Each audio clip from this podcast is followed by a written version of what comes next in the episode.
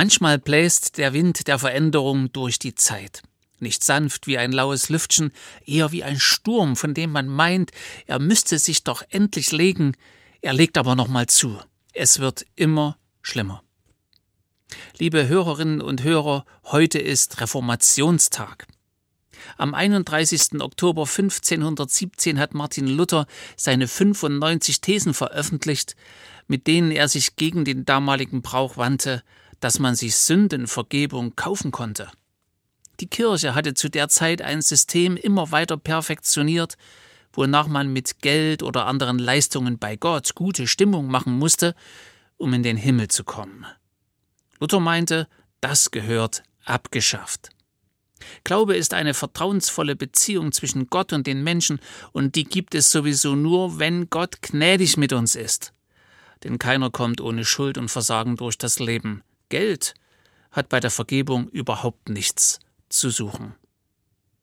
Was Luther nicht ahnte, war, dass er damit einen wirklichen Wind of Change auslösen würde, einen Sturm, der so hart durch Kirche und Gesellschaft fegt, dass am Ende nicht nur neue Kirchen entstanden seien, sondern die Denk- und Handlungsmuster des christlichen Abendlandes insgesamt nach völlig neuen Prinzipien funktionieren würden. Das hat Luther nicht allein bewirkt, er hat aber in einem entscheidenden Moment angestoßen, was sowieso in der Luft lag, tiefgreifende Veränderung. Manchen fährt der Schrecken in die Glieder, wenn ein solcher Veränderungsimpuls kommt, andere atmen befreit auf, wenn sich endlich etwas tut. Das hängt natürlich wesentlich davon ab, ob man etwas zu gewinnen oder zu verlieren hat. Und Sie? Wie geht es Ihnen, wenn sich ein Sturm zusammenbraut? Sind Sie eher ein Beweger oder Bewahrer? Endlich Veränderung, hoffentlich zum Besseren? Oder lieber das Bestehende halten, solange es irgendwie möglich ist? Viele spüren jedenfalls, wie etwas zu Ende geht, während das Neue noch gar nicht erkennbar ist. Es hat keinen Sinn davor, die Augen zu verschließen. Die Erde wird das menschliche Wirtschaften nicht mehr lange verkraften. Wir holen so viel aus ihr heraus, dass sie sich nicht regenerieren kann. Die Erde braucht eine Pause vom Menschen. Aber wer spricht so klar aus, dass es auch gehört wird, wir brauchen eine neue Lebensweise in und mit dieser Welt. Kriege. Kriege sind eine neue Realität geworden, schlimme Kriege mit grauenhaften Taten. Eine rote Linie nach der anderen wird überschritten. Hatten wir nicht gemeint, dass unsere Sicherungssysteme der Menschlichkeit funktionieren? Tun sie offenbar nicht. Wie aber können Menschen so zur Vernunft gerufen werden, dass sie ihren schlimmsten Neigungen nicht mehr folgen? Auch über die Kirche wäre zu sprechen. Viele verlieren das Vertrauen zu einer Institution, die so sehr mit sich und ihren Schwächen zu tun hat, dass sie für immer weniger Menschen ein Ort der Hoffnung ist. Andere gehen einfach so weg, weil sie meinen, dass hier der Geist des Lebens nicht mehr weht. Das stürzt uns in tiefe Selbstzweifel und wir fragen uns, was jetzt dran ist. Unsere guten Traditionen pflegen und bewahren oder uns in das Abenteuer einer neuen Kirche zu stürzen, von der wir noch nicht recht wissen, wie sie Gestalt bekommen soll. Es steht also viel auf dem Spiel, während wir im Jahr 2023 das Reformationsfest feiern. Manche meinen, alles fühlt sich gerade nach Katastrophe an. Liebe Hörerinnen und Hörer, es heißt, in unsicheren Zeiten wünschen sich die meisten Menschen eine Stabilisierung der Verhältnisse. Sie setzen dann auf die, die ihnen versprechen, es könne alles so bleiben, wie es ist, wenn man nur ein paar Störungen beseitige, Ungewohntes und Fremdes abwehrte und alte Muster der Krisenbewältigung reaktivierte. So denke ich nicht. Stattdessen glaube ich, dass unsere Hoffnung auf das Kommende nicht radikal genug ist. Uns fehlt die Vorstellung, dass es nach den Umwälzungen ein lebenswertes Danach geben wird. Radikal Hoffende meinen sogar, dass die Schmerzen, die wir gerade erleben, Geburtsschmerzen seien für neues Leben. Mit diesem Gedanken lese ich in der Bibel und finde dort jede Menge Geschichten von Untergängen und Neuanfängen. Natürlich von Noah und der Sintflut oder von der Verbannung Israels nach Babylon und seiner Rückkehr 70 Jahre später.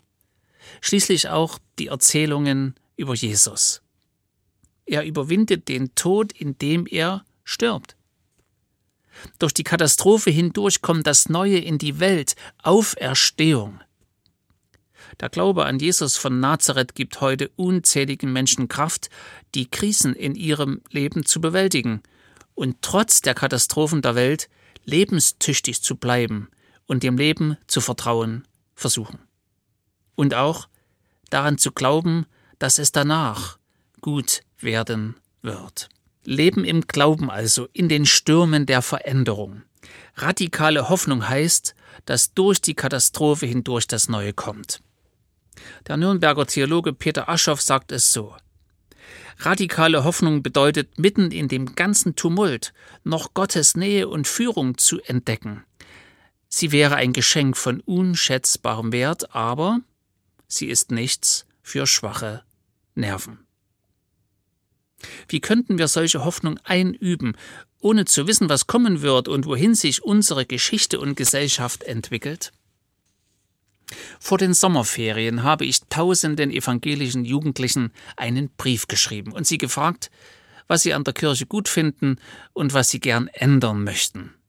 Zum Anreiz, mir zu antworten, habe ich hinzugefügt, dass ich für jede Antwort einen Baum pflanzen werde.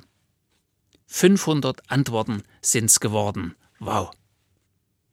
Natürlich haben Jugendliche ganz verschiedene Ansichten über die Kirche, zwei Dinge aber waren besonders stark. Sie finden an Kirche gut, dass es hier Gemeinschaft und Zusammenhalt gibt. Und zugleich wünschen sie sich, dass die Kirche sich öffnet für andere Menschen und deren Lebensweise sowie für neue Formen des Glaubens. Diese Kombination finde ich stark. Nicht nur für die Kirche, auch für die Gesellschaft. Gemeinschaft und Offenheit. Genau das brauchen wir. Zusammenhalt und Bereitschaft für neues Leben, was kommen will. Ich denke, das ist ein starkes Votum der jungen Generation dafür, dass wir gemeinsam mutig sein sollten, offen für Neues, radikal hoffen also. Mit zwölf Jugendlichen habe ich schließlich Bäume gepflanzt, im Kirchenwald bei Schwarzenberg, Kiefern, Kiefern im Erzgebirge, das ist einmal etwas anderes, und es sind natürlich nicht die, die im Brandenburger Sand stehen. Gebirgskiefern vielmehr, die langsam wachsen und enorm anpassungsfähig sind. Kiefern, die es durch die Klimaveränderung hindurch schaffen könnten. Am Ende waren es ungefähr 600 Sämlinge, die wir in den Waldboden gesetzt haben. Die Mühe damit haben wir kaum gespürt, denn es hat sich gut angefühlt, für einen Moment nicht auf die Schwierigkeiten der Gegenwart zu schauen, sondern die Zukunft vorzubereiten. Wir haben in kleinen Teams gearbeitet, jemand hat die Löcher ausgehoben, andere haben die Pflanzen geholt und eingesetzt.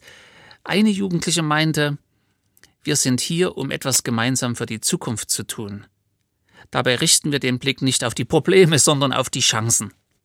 Wir vertrauen darauf, dass diese jungen Bäume und wir eine Zukunft haben werden. Während ich Löchern den Boden stach und Kiefern einsetzte, dachte ich, die Reformatoren von heute sind die, die mutig gegen den Trend handeln. Vielleicht habe ich gerade mit ihnen gemeinsam Bäume gepflanzt. Ich wünsche Ihnen ein gesegnetes Reformationsfest.